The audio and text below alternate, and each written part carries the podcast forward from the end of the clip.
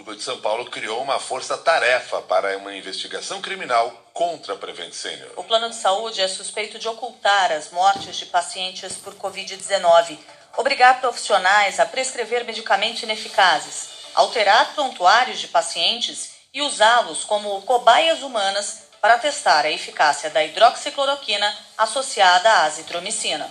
Pacientes da Prevent Senior relataram à CBN que receberam o kit Covid em casa enviado pelo hospital, mesmo sem passar por consulta médica ou ter diagnóstico de coronavírus confirmados.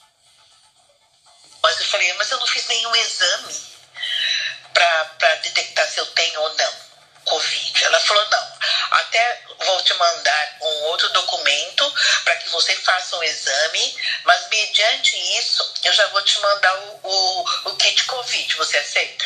Ia dizer o quê? Que não. Mesmo porque tava, eu não estava entendendo muito como funciona esse processo. Fiz exame pela Prevent, então como eles é, tinham acesso aos resultados, assim que eu fiquei sabendo que eu realmente estava com Covid, eles ligaram lá em casa me oferecendo o kit. No caso, eles entregariam, né? Esse kit em casa. E aí eu questionei o que, que tinha no kit, eles me falaram 10 coisas. Aí eu falei assim para ele: eu acho muito estranho vocês oferecerem isso se vocês nem me conhecem. CPI, a CPI da pandemia vai pedir ao Supremo Tribunal Federal um esclarecimento sobre os limites do habeas corpus ou dos habeas corpus que permitem aos depoentes ficarem em silêncio. A decisão foi tomada durante o depoimento de Danilo Trento, diretor de Relações Institucionais da Precisa Medicamentos. A CPI aprovou a quebra dos sigilos bancário, fiscal e de mensagens do empresário e do irmão dele, Gustavo Trento, porque ele se recusou a responder as perguntas mais básicas, como o endereço da empresa. Desde quando Vossa Senhoria mantém relações negociais ou empregatícias com Maximiano? Senhor senador, com o devido respeito, irei exercer o direito a mim, assegurado, e permanecer em silêncio. Por favor, em que outras empresas de Maximiano Vossa Senhoria atua? Senhor senador, com devido respeito, irei exercer o direito a mim assegurado e permanecer em silêncio. Qual é o endereço da sua empresa, senhor depoente? Senhor senador, eu irei permanecer em silêncio. Mas não tem endereço? Eu pediria à mesa, tem um gravador para que ele não se canse. A gente grava uma vez e aí ele só coloca a gravação aí quando ele for responder. Eu peço que já se comece a avaliar a hipótese de prisão do depoente porque o habeas corpus que protege Vossa Excelência não lhe permite negar informações básicas. Então, por favor, se aconselhe para os advogados. O empresário Danilo Trento também se negou a comentar uma viagem que fez a Las Vegas, nos Estados Unidos, no mesmo período em que o senador Flávio Bolsonaro viajou à cidade com o então presidente da Embratur, Gilson Machado, que hoje é ministro do Turismo. Há suspeita de que o grupo tem atuado para legalizar os jogos de azar no Brasil. O depoimento do diretor da Precisa também foi marcado por um intenso bate-boca entre Suas Excelências, o relator Renan Calheiros e o senador bolsonarista Jorginho Melo. Foi essa gente, respeitosamente eu digo, eu digo isso, que foi escolhida pelo presidente da República para comprar vacina quando recusava comprar vacina Pfizer, o Butantan, a OMS. Não foi ele acabar, que escolheu esses picareta. Quando eu acabar, Vossa Excelência pode falar, mas durante o momento em que eu falo, não aceite interrupção. Ah, não aceita, mas eu falo do mesmo jeito. Tu está aceitando ou não? Mas eu não aceito. Ah, vai pros quintos então. Ah, vá Vossa Excelência com seu presidente. Ah. E com o Luciano Hang. Vá lavar a boca eu... para lavar do Luciano, ah, falar do Luciano. Vá, Vossa Excelência, com seu presidente e com o Luciano Hang. Um empresário decente. Senhor presidente. Um homem honrado. Vamos, Vá vamos. lavar sua boca, vai. Vai lavar a tua, vagabundo. E vagabundo é tu, ah, ladrão. Vai lavar picareta. Tua, vagabundo. Senhor presidente. Ladrão, picareta com o Brasil inteiro. Vem provocar. Você é um ladrão, picareta. Você é você, ladrão, picareta é você. Ladrão, picareta é você. Ladrão, picareta é você. Ah. Viu? Ladrão, picareta é você.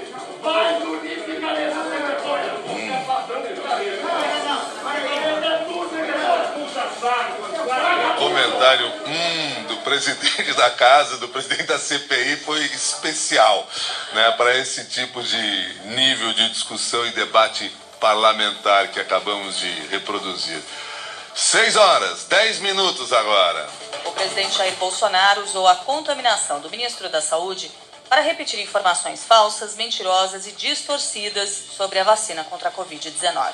Marcelo Queiroga contraiu o vírus mesmo depois de tomar a vacina, o que pode acontecer, segundo os infectologistas. Mas, durante a live semanal pelas redes sociais, Bolsonaro aproveitou o caso para mais uma vez tentar desqualificar a Coronavac, que foi aprovada pela Anvisa e teve 100 milhões de doses compradas pelo Ministério da Saúde. Numa afirmação insustentável e mentirosa, porque não está baseada em dados científicos, Bolsonaro diz que está mais protegido por ter contraído o vírus do que as pessoas que se vacinaram. Isolado no Palácio da Alvorada por ter tido contato com Queiroga, o presidente da República questionou a Anvisa por recomendar a quarentena da comitiva e sugeriu que o ministro da Saúde tome remédios comprovadamente ineficazes contra a Covid, como a cloroquina.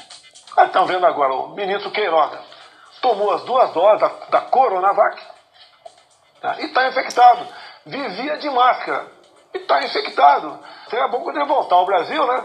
Que eu, eu levei a notícia para ele. Estava no quarto. Né? Queiroga, foi vacinado? Fui. Nunca vi você sem máscara.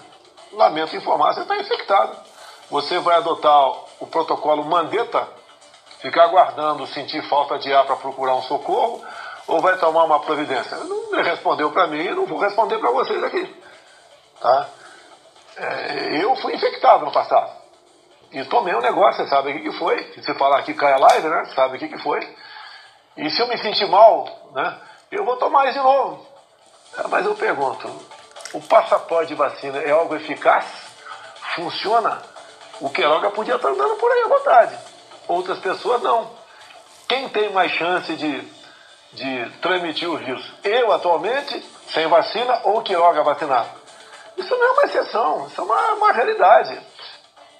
Você já ouviu dos mais diferentes especialistas e autoridades médicas aqui na CBN, a Coronavac e as outras vacinas não impedem a possibilidade de se contrair o vírus mas reduzem o risco de casos graves, hospitalizações e mortes pela doença. E ao contrário do que disse o presidente, já está mais do que provado cientificamente que máscaras ajudam sim a controlar a pandemia e reduzem as chances de infecção. Mesmo depois do recuo do Ministério da Saúde, o presidente Bolsonaro voltou a questionar a vacinação de adolescentes de 12 a 17 anos contra a Covid. Tentando se explicar com seguidores negacionistas que pressionaram pela suspensão da vacinação desse grupo, Bolsonaro fez mais uma afirmação mentirosa e distorcida sobre o papel do governo dele. Como é que eu posso entrar numa guerra dessa? Se tem um eliminado Supremo Tribunal Federal é, dizendo que a obrigatoriedade ou não da vacina compete a governadores e prefeitos. É uma realidade. Falta um comandante para isso aí. Se eu fosse comandante, eu saberia como agir, mas não sou comandante. Eu posso falar que sou contra vacinar menores de 12 a 17 anos por causa disso, de acordo com o Ministério da Saúde. O governador e o prefeito pode ignorar isso aí. Agora, o que, que eu vejo no meio da garotada? Muito jovem se orgulha, se gaba de mostrar o cartão de vacina. Passou a ser uma marca, né? Eu tomei a Pfizer, eu tomei a AstraZeneca, eu tomei a Coronavac, né? É, isso está acontecendo. 6 horas 13 minutos. Jesus.